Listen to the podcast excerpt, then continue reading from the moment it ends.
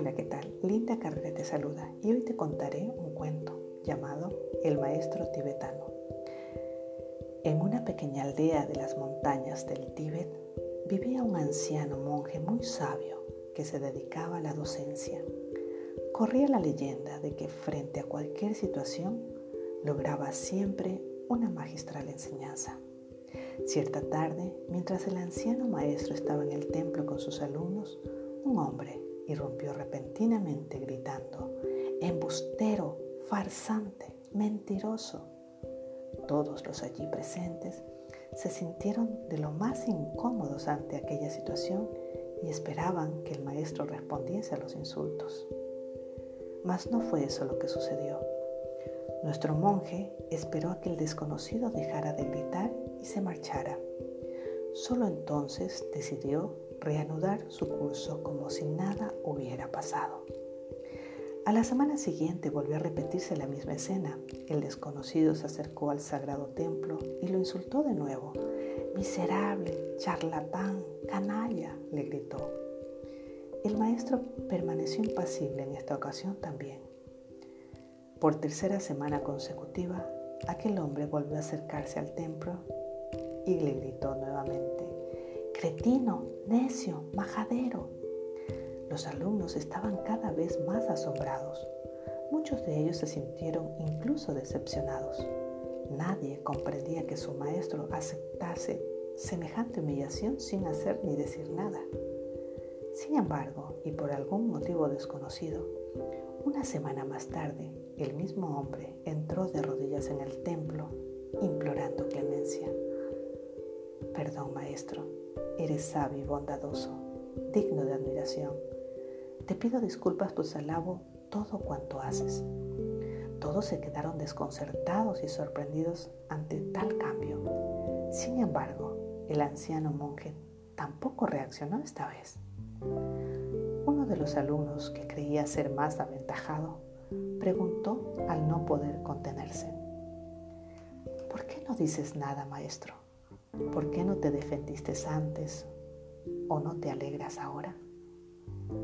Mi querido alumno, dijo el anciano, escuché lo que el hombre decía, pero nunca me pareció que estuviera hablando de mí. Reflexionemos sobre cómo es nuestra reacción ante cualquier acción de alguien, lo que nos dice o nos hace. ¿Cómo reaccionamos ante sea un proceso de negatividad o más bien positivo. ¿Qué es lo que está activándose en nosotros? Es aquel ego que nos infla si alguien nos dice algo maravilloso o aquel ser que se siente ofendido ante algo que dice que no es parte de sí. Revisemos, analicemos y sobre todo muy sutilmente dejemos que nuestro ser interno se vaya dibujando cuál es el mensaje de cada acción que emite en mí una determinada reacción.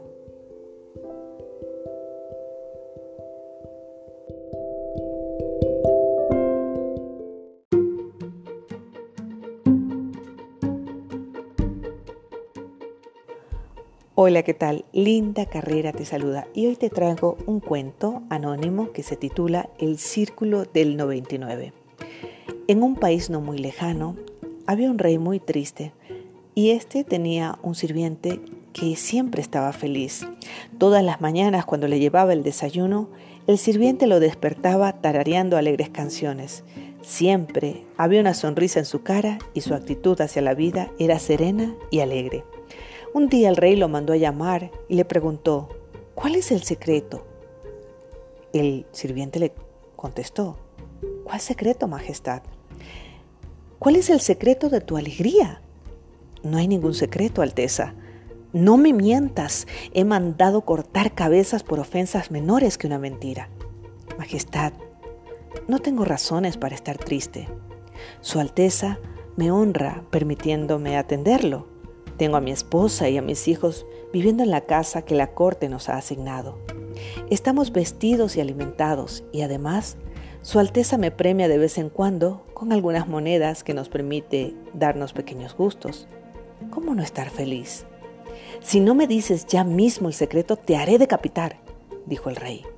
Nadie puede ser feliz con todo lo que me indicas. El sirviente tan solo sonrió, hizo una reverencia y salió de la habitación. El rey realmente estaba furioso, pues no conseguía explicarse cómo su sirviente vivía así de feliz, vistiendo ropa usada y alimentándose de las sobras de los cortesanos. Cuando se calmó, llamó al más sabio de sus asesores y le preguntó que por qué su sirviente era feliz. Majestad, lo que sucede es que él está fuera del círculo. ¿Fuera del círculo? ¿Y eso es lo que lo hace feliz? No, Majestad, eso es lo que no lo hace infeliz. A ver, a ver, no entiendo. Estar en el círculo lo hace infeliz y cómo salió de él. Es que nunca entró. ¿Y qué círculo es ese? El círculo del 99. Ay, verdaderamente no entiendo nada. La única manera para que entienda sería mostrárselo con hechos. ¿Cómo? Haciendo entrar al paje en el círculo. Pero Alteza, nadie puede obligar a nadie a entrar en el círculo aunque si le damos la oportunidad, posiblemente entrará por sí mismo. Pero ¿no se dará cuenta de que eso será su infelicidad? Sí, se dará cuenta, pero no lo podrá evitar. Dices que él se dará cuenta de la infelicidad que le causará entrar en ese ridículo círculo y de todos modos lo hará. Tal cual, Majestad. Si usted está dispuesto a perder un excelente sirviente para entender la estructura del círculo, lo haremos. Esta noche pasaré a buscarlo. Debe tener preparada una bolsa de cuero con 99 monedas de oro. Así fue, el sabio fue a buscar al rey y juntos se escurrieron hasta los patios del palacio y se ocultaron junto a la casa del paje. El sabio guardó en la bolsa un papel que decía, Este tesoro es tuyo. Es el premio por ser, por ser un buen hombre. Disfrútalo y no le cuentes a nadie cómo lo encontraste. Cuando el paje salió por la mañana, el sabio y el rey lo estaban espiando. El sirviente leyó la nota, agitó la bolsa y al escuchar el sonido metálico se estremeció. La apretó contra el pecho, miró hacia todos lados y cerró la puerta. El rey y el sabio se acercaron a la ventana para ver la escena. El sirviente había tirado todo lo que había sobre la mesa, dejando solo una vela, y había vaciado el contenido de la bolsa. Sus ojos no podían creer lo que veían. Una montaña de monedas de oro. El paje las tocaba, las amontonaba, las alumbraba con la vela, las juntaba y desparramaba, jugaba con ellas. Así empezó a hacer pilas de diez monedas, una pila de diez, dos pilas de diez, tres, cuatro, cinco pilas de diez, hasta que formó la última pila.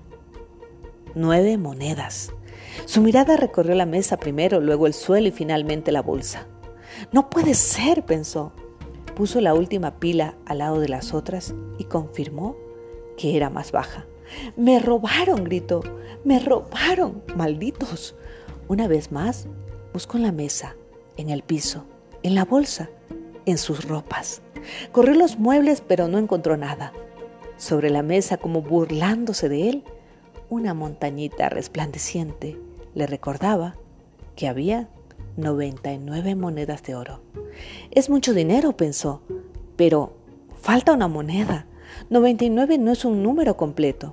100 es un número completo. Pero 99. El rey y su asesor miraban por la ventana. La cara del paje ya no era la misma. Tenía el ceño fruncido y los rasgos tensos. Los ojos se le veían pequeños y la boca. En su boca ya no había una sonrisa. El sirviente guardó las monedas y mirando para todos lados con el fin de cerciorarse de que nadie lo viese, escondió la bolsa entre la leña. tomó papel y pluma y se sentó a hacer cálculos. ¿Cuánto tiempo tendría que ahorrar para comprar su moneda número 100? Hablaba en voz alta. Estaba dispuesto a trabajar duro hasta conseguirla. Después quizás no necesitaría trabajar más.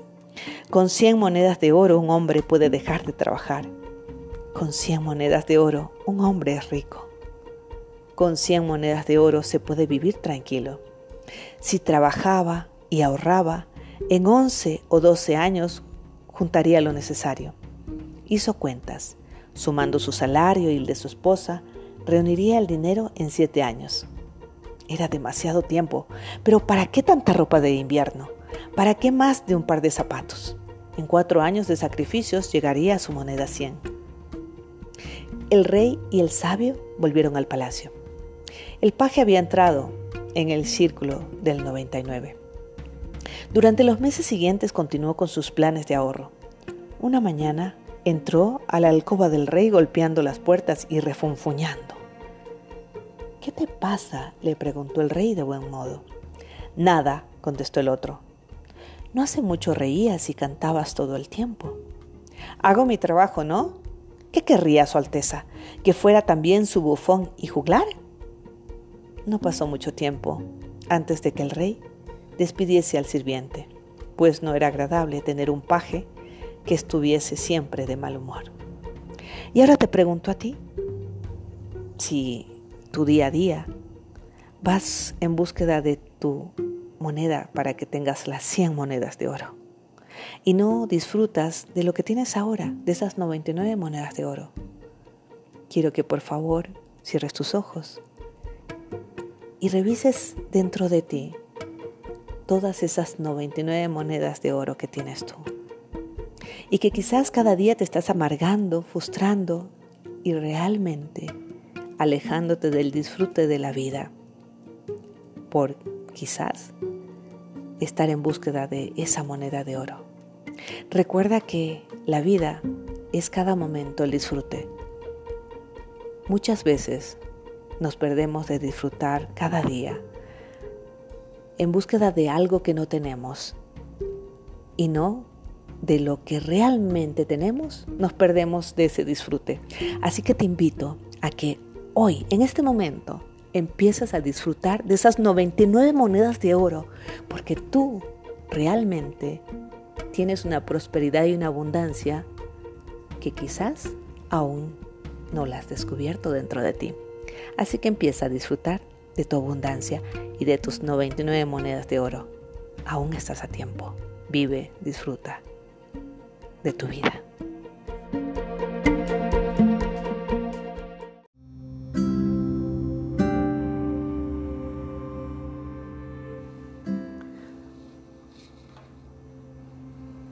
Hola, ¿qué tal? Linda Carrera te saluda. Y hoy te traigo un poema, un poema que se llama La Invitación, de Oriat Montaigne Dreamer. Y comienza así. No me interesa saber cómo te ganas la vida. Quiero saber lo que ansías y si te atreves a soñar con lo que tu corazón anhela. No me interesa tu edad.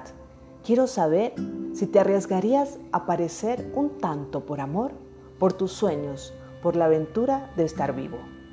No me interesa qué planetas están en cuadratura con tu luna.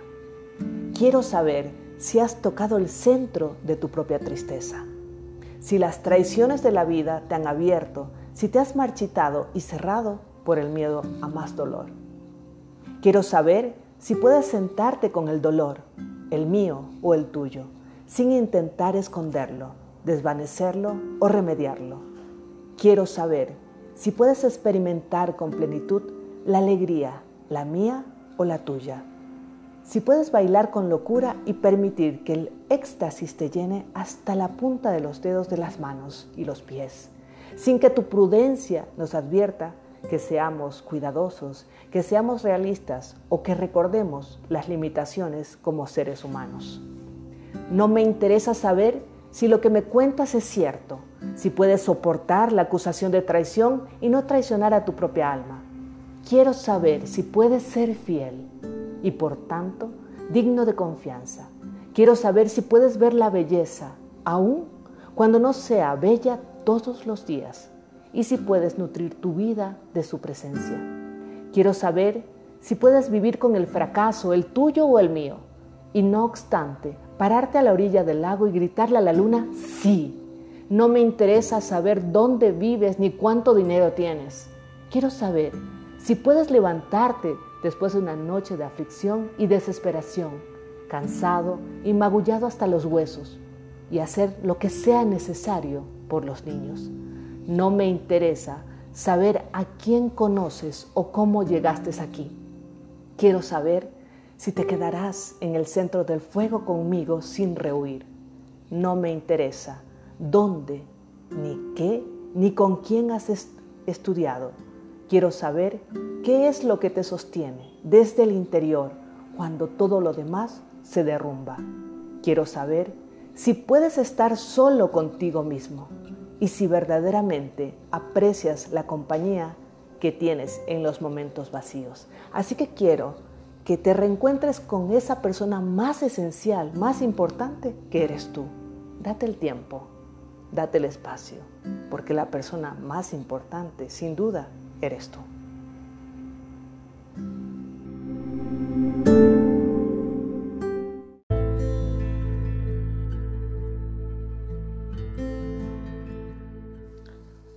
Hola, ¿qué tal? Linda Carrera te saluda. Y hoy te traigo una leyenda japonesa titulada Sakura. Se trata sobre el amor verdadero. La leyenda de Sakura comienza hace cientos de años en el antiguo Japón. Por aquel entonces, los señores feudales libraban terribles batallas en los que morían muchos combatientes humildes llenando a todo el país de tristeza y desolación. Los momentos de paz eran muy escasos. No terminaba una guerra cuando comenzaba la otra. Pese a todo, había un hermoso bosque que ni la guerra había podido tocar. Estaba lleno de árboles frondosos que exhalaban delicados perfumes y consolaban a los atormentados habitantes del Japón antiguo. Por más combates que hubiera, ninguno de los ejércitos se atrevía a mancillar semejante maravilla de la naturaleza. En aquel hermoso bosque había, sin embargo, un árbol que nunca florecía. Aunque estaba lleno de vida, en sus ramas nunca aparecían las flores. Por eso se veía desgarbado y seco, como si estuviese seco o muerto.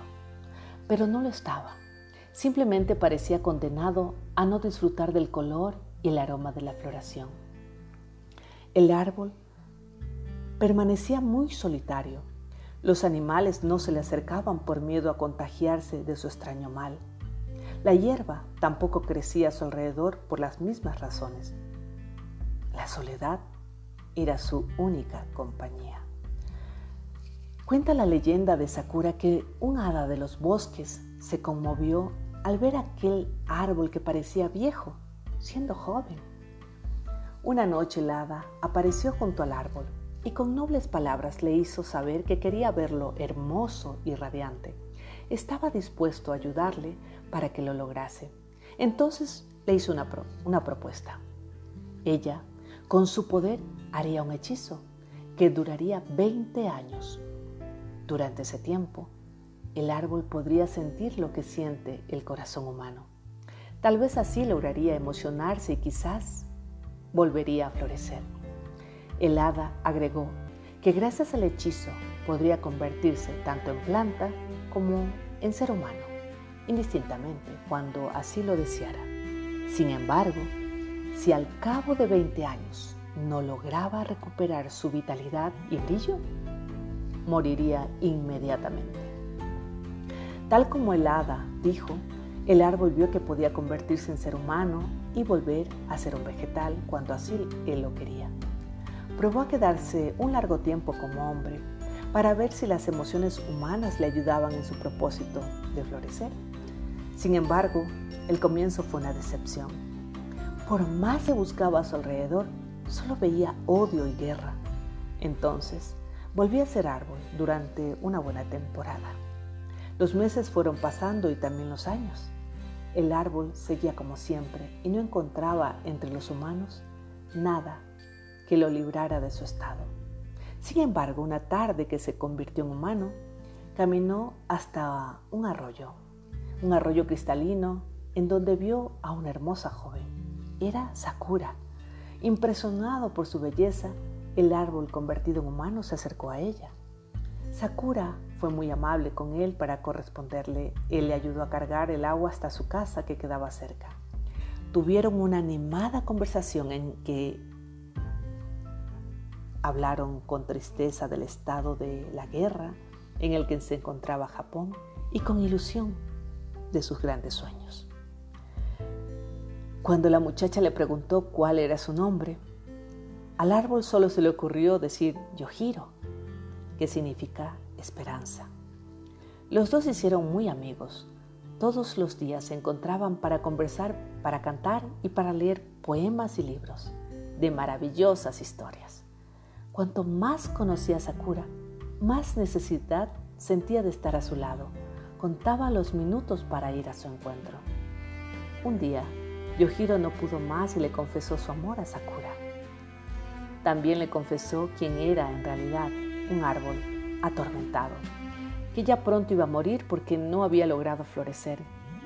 Sakura quedó muy impresionada y quedó en silencio. El tiempo pasó y el plazo de los 20 años estaba por cumplirse. Yohiro, que volvió a tomar la forma de árbol, se sentía más triste cada vez. Una tarde, cuando menos lo esperaba, Sakuro llegó a su lado, lo abrazó y le dijo que ella lo amaba también. No quería que muriera, no quería que nada malo le pasara. Entonces, el hada apareció de nuevo y le pidió a Sakura que eligiera si quería seguir siendo humana o fundirse con Yohiro en forma de árbol. Ella miró a su alrededor y recordó los campos desolados por la guerra. Eligió entonces fundirse para siempre con Yohiro. Y él se hizo entonces allí el milagro. Los dos se convirtieron en uno solo. El árbol entonces floreció. La palabra Sakura significa flor de cerezo, pero el árbol no lo sabía. Desde entonces el amor de ambos perfuma los campos de Japón. Y hoy te invito a reflexionar. Normalmente, quizás estés siempre buscando a ese amor que te llene, que te nutra, que te haga sentir vivo o viva. Pero si antes en ti no florece el amor, realmente no habrá esa conexión, esa fusión, para que florezca algo mucho más allá de lo que tú piensas o creías que podía ser. Así que mi invitación es que sueltes a la soledad que te ha acompañado quizás hasta ahora. Aunque has estado acompañado, en realidad has estado así como ese árbol totalmente abandonado sin florecer y que su única compañía ha sido la soledad. Hoy quiero que vayas hacia adentro, a recuperar, a reconciliar esa raíz que hay en ti, para que tengas esa fuerza, esa pasión, esa conexión con el amor y que cuando encuentres a ese ser, haya una conexión increíble de dos seres que se aman a sí mismos y que deciden compartir y disfrutar de su amor.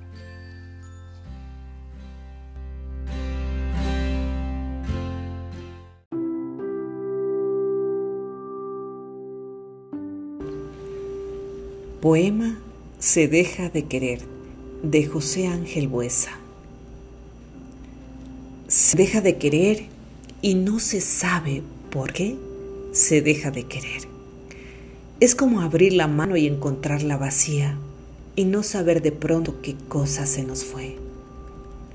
Se deja de querer y es como un río cuya corriente fresca ya no calma la sed, como andar en otoño sobre las hojas secas y pisar la hoja verde que no debió caer. Se deja de querer y es como el ciego que aún dice adiós llorando después que pasó el tren. O como quien despierta recordando un camino, pero ya solo sabe que regresó por él. Se deja de querer como quien deja de andar una calle sin razón, sin saber. Y es hallar un diamante brillando en el rocío y que al recogerlo se evapore también. Se deja de querer y es como un viaje detenido en las sombras sin seguir ni volver. Y es correr una rosa para adornar la mesa y que el viento deshoje la rosa en el mantel. Se deja de querer y es como un niño que ve cómo naufragan sus barcos de papel o escribir en la arena la fecha de mañana y que el mar se la lleve con el nombre de ayer se deja de querer y es como un libro que aún abierto, hoja a hoja, quedó a medio leer. Y es como la sortija que se quitó del dedo y sólo así supimos que se marcó en la piel. Se deja de querer y no se sabe por qué se deja de querer. Y yo a ti te pregunto, ¿qué si realmente te has puesto a indagar, a hacerte un autoanálisis de por qué has dejado de querer.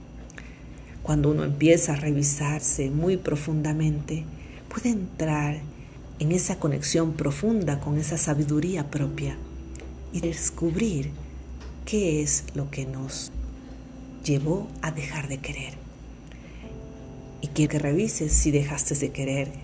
¿Qué cosa? ¿Tu trabajo? tu familia, tu pareja y cuidado sea tu vida. Lo importante es que te detengas y revises qué pasa ahora contigo y que puedas dar cuenta que aún puedes cambiar y empezar nuevamente a querer, porque la vida realmente es maravillosa cuando uno quiere apasionadamente y sobre todo conectada con el amor día tras día, disfrutando tu vida. Así que revisa qué has dejado de querer.